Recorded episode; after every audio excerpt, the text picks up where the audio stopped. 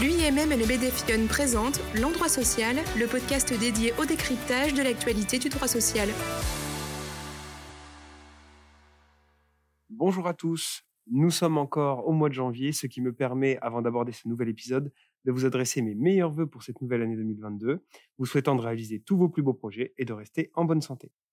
Ceci étant fait, nous nous retrouvons aujourd'hui pour aborder une actualité jurisprudentielle importante pour les entreprises de moins de 50 salariés.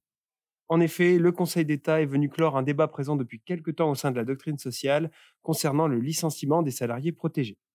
Avant de l'aborder, un rappel est important.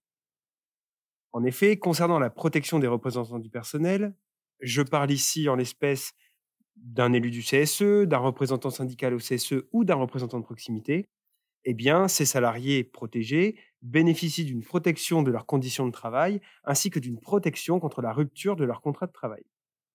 Cette dernière s'analyse comme l'obligation pour l'entreprise d'obtenir l'autorisation de l'inspecteur du travail avant de procéder au licenciement d'un salarié protégé ou à la rupture conventionnelle de son contrat.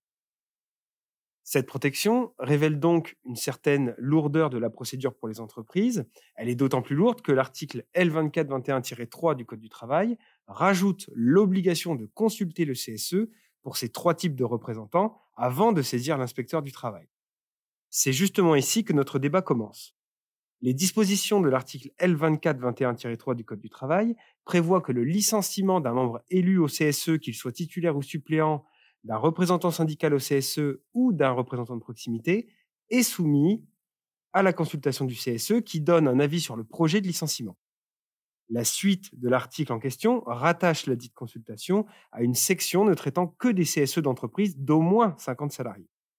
Alors, simple erreur ou acte volontaire, il a vite été conseillé aux entreprises dans le doute de consulter le CSE, peu importe sa taille, dès lors qu'elle était amenée à licencier un salarié protégé visé par le texte. Le sujet ne fait désormais plus de doute, puisqu'une décision du Conseil d'État du 29 décembre 2021 a répondu à la question.